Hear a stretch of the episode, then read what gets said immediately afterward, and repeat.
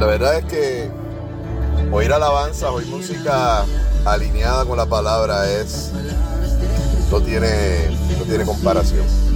Obviamente, la presencia del Señor cuando estamos ante Él en nuestro lugar preferido, aquel lugar donde, como dice la palabra, enciérrate en tu aposento. Puede ser el cuarto de guerra donde tú batallas y le entregas a Él todas tus cargas. Ese es un lugar perfecto para lograr esa conexión con Él, esa coinonía. Aquí en este mensaje espontáneo, como de costumbre, eh, vacío mi corazón para recordarte, y lo hago para mí mismo. Es decir, lo aplico. Cuando sientas estas cargas que tratan de nublar tu entendimiento, que te vienen a robar la paz, que te llevan a ese estadio donde tú dices, Señor, no entiendo por qué está ocurriendo esto. O si por el contrario reconoces que en algo has fallado, pero aún así tú conoces de su misericordia, pero te sientes como que, como que algo está, algo no está bien. Te recuerdo que Dios, Dios nos ha ordenado andar alineado con la palabra, de llevar el mensaje de paz a toda criatura. ¿Y cómo hacerlo si no estamos así?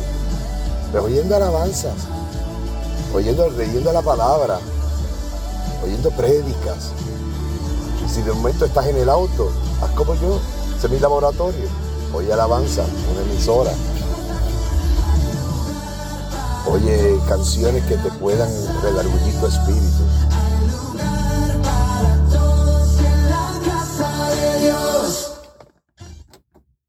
Eso significa que hay lugar para todos en la casa de Dios. ¿Qué es la casa de Dios? Dios mora en ti a través del Espíritu Santo. Si fuiste bautizado, si aceptaste a Cristo como tu Salvador, sabes que mora en ti. Lo que sucede es que el enemigo anda como león rugiente. Viene buscando, dice la Escritura, no lo digo yo. Anda como león rugiente y él vino a este mundo para robar, mentir y matar. O hurtar, mentir y matar. Y entre esas cosas que te hurta es tu paz. Lo haces a través de mentiras que te provocan llevar a, equivocarte, a tomar decisiones posiblemente incorrectas, malos pensamientos. O simplemente te quita la paz. Y te mata la paz, te mata esa relación, busca matar esa relación con el Señor. Por eso hay tantas personas que clínicamente están diagnosticadas porque es una enfermedad, es una condición, con depresión, con ansiedad. Y mucho, te aseguro que mucho de esto tiene que ver por no atender estos asuntos que tienen que ver con el carácter espiritual, con ese componente, ese elemento de lo que somos esencia. De hecho, es vital, porque somos seres encarnados. Y lo hemos hablado en otras instancias. Por lo tanto, te recuerdo que todos estamos vulnerables, que todos somos eh, espíritus encarnados y estamos vulnerables a las circunstancias de este mundo. Sin embargo, la buena noticia es que nos podemos agarrar de la brecha, de la barra de hierro, de, pararnos firmes sobre la roca, que es Cristo Jesús, que nos dejó ese gran legado con su vida y su sacrificio en la cruz, siendo Dios, porque como hemos hablado en otra instancia, me has escuchado decir 100% hombre, 100% divinidad. Por eso cuando estaba en el huerto de Getsemaní, se apareció un ángel y le dice, ¿quieres que te tengamos esto? Él estaba, eh, eh ahí, la palabra es clara. Tenía angustia, tenía dolor. Padre, aparta de mí esta copa. Pero luego cae en cuenta y se recuerda su propósito divino, siendo Dios mismo. Dice, Padre, espero que no se haga mi voluntad sino la tuya. Wow, wow. Y luego ya lo demás lo sabemos. Que no sea este hecho lo que prevalezca en nuestra mente al punto de, de dejar a un lado lo más importante es que al tercer día eh, resucitó y nos dio ese regalo de dejarnos ver en, esa, en ese episodio, en ese punto de la historia, dejarnos ver ver que hay una vida después de esta. Y esa es eterna. Por eso les digo a sus discípulos, me voy porque es necesario que me vaya para preparar aposentos para, para ustedes. ¿Quiénes son ustedes? Aquellos que hemos admitido, reconocido de que Él es nuestro Salvador, nuestro Mesías. Es un acto de fe. Y por fe que podemos agradar al Padre, porque de otra manera, ¿cómo podemos entender estas cosas? Padre dijo, he mirado, y no, he buscado y no he hallado a nadie justo. Por eso es que era necesario que esto, el, el cordero inmolado, ese sacrificio, porque por eso es que recibimos por gracia la salvación. Por lo tanto, ya para finalizar, lo que te quiero decir es que si te sientes con esas cargas, si te sientes con esas culpas, si te sientes con ansiedad, ya seas tú o sea alguien que tú conoces, entra en la palabra. Te recomiendo primero que invoques al Espíritu Santo. Vete a tu cuarto, vete, ciérrate en tu cuarto.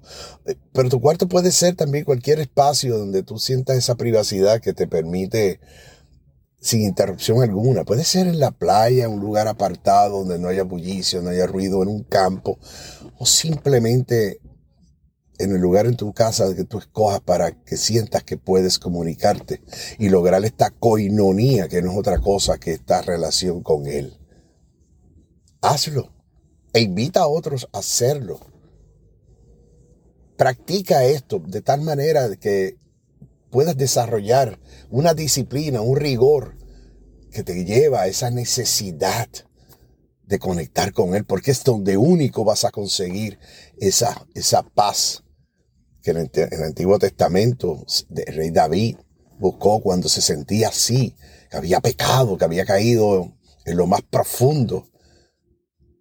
Cuando Josué se cerró en la, se fue una cueva, se, ya estaba, no sabía qué hacer. Le dijo, levántate, fuérzate y sé valiente. Es decir, y lo vemos en, en tantas instancias en el Nuevo Testamento en la figura de Jesús, como a través de su, de su caminar, vete y no peques más. ¿Ves a alguien que te está acusando? ¿Verdad que no? Pues yo tampoco. Yo no he venido a juzgar al mundo, eso lo hace el Padre. Pero yo soy el camino y la verdad. Yo soy la luz de este mundo que venció las tinieblas. Yo soy la vid y ustedes son los pámpanos. Ese, es lo que llamamos, ese es a quien llamamos y nos quedamos cortos, el príncipe de paz, el león de la tribu de Judá. Pues a él, que vive y reina y está al lado de su padre, a Él que, que, nos, que se fue para enviarnos al abogado defensor, al consolador. Ve a Él. Ve a Él en toda confianza. Entrégale tus cargas. Entrégale tus cargas. Y cuando te encuentres frente al semar rojo, recuerda que lo abrió y lo abre todos los días. Y que la palabra dice que todas las mañanas sus misericordias son renovadas.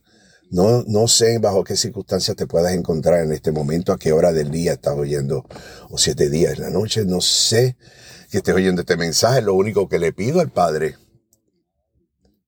es que esta palabra penetre dentro de ti y despierte nuevamente ese deseo, número uno, de perdonarte, pedir perdón y perdonarte y perdonar a tu hermano. Eso te va a traer paz. Muchas veces cuando eso, esa paz no la sientes de forma inmediata es que estamos, hemos desviado nuestra atención, nuestra mirada la hemos apartado de Él. Y no es un asunto de que si creo en Dios, creo en Jesús, si lo quiero, lo amo, no. Es un asunto de nuestra carnalidad y de las circunstancias que nos rodean. Porque en esta vida, se nos dijo, tendremos tribulaciones y aflicciones. Dijo claramente. Pero yo he vencido al mundo. y yo he vencido al mundo. Y no los dejaré solos. Les enviaré al abogado defensor, al consolador, al Espíritu Santo. Pero eso es necesario que yo me vaya. Bendito Dios. Qué bueno es Dios. Él, él, nos amó a nosotros primero, no nosotros a Él.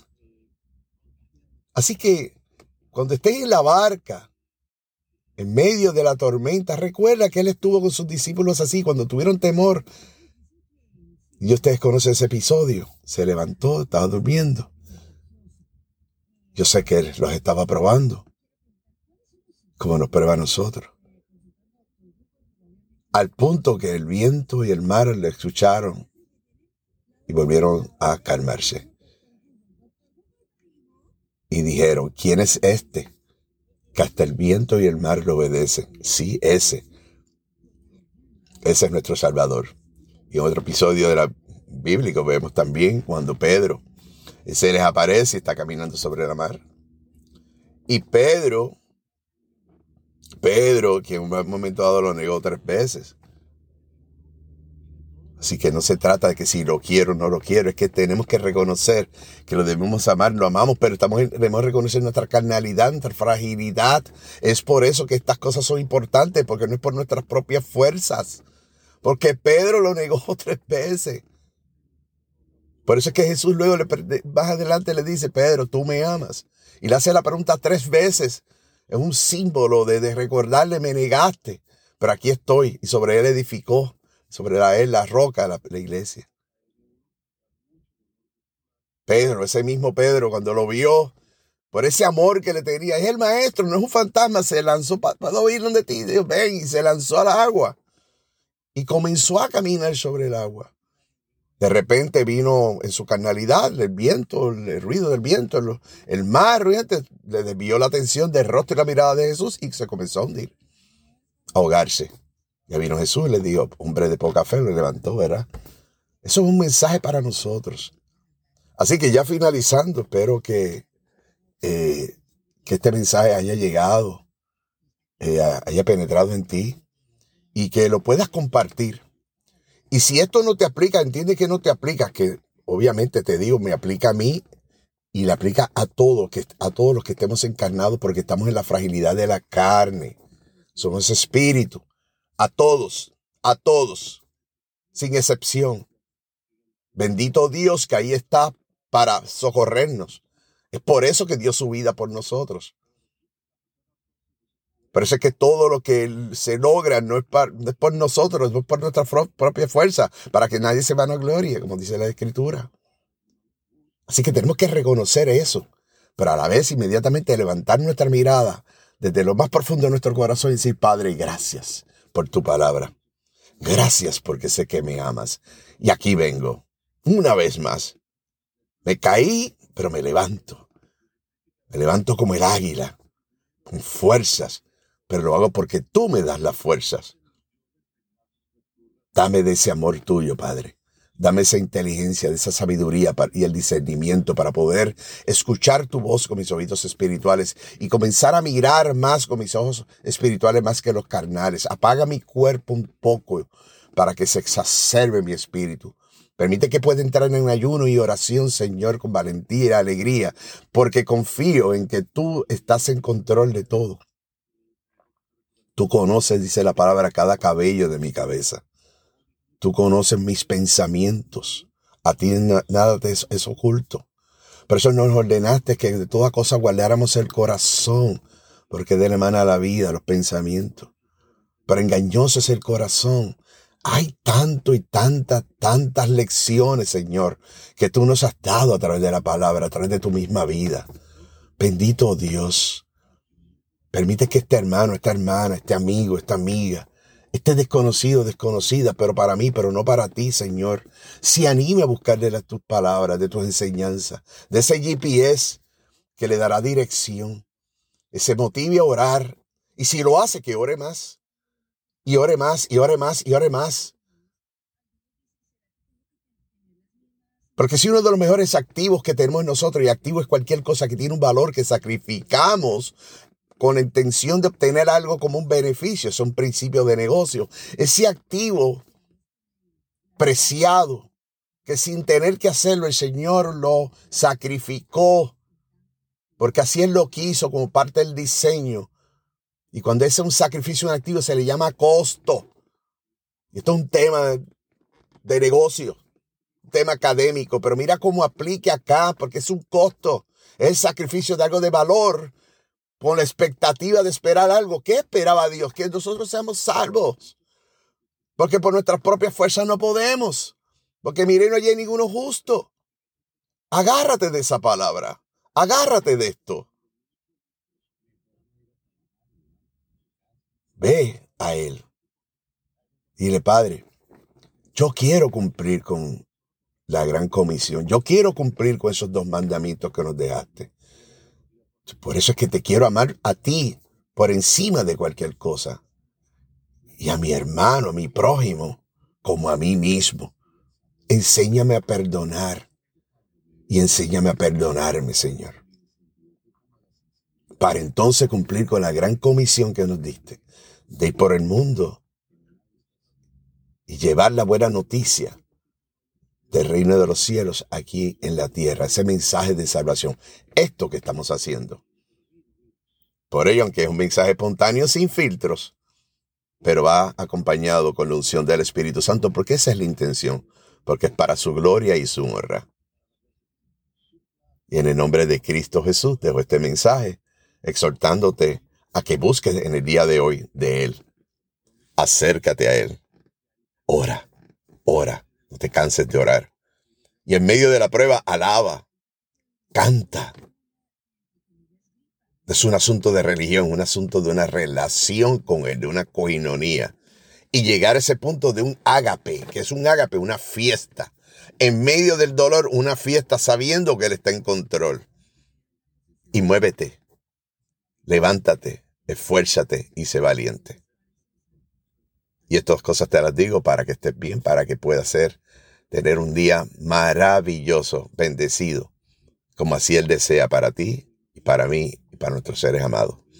Y te doy estas cosas en nombre de Cristo Jesús, diciendo amén, amén, amén, bendito Dios. Hasta la próxima.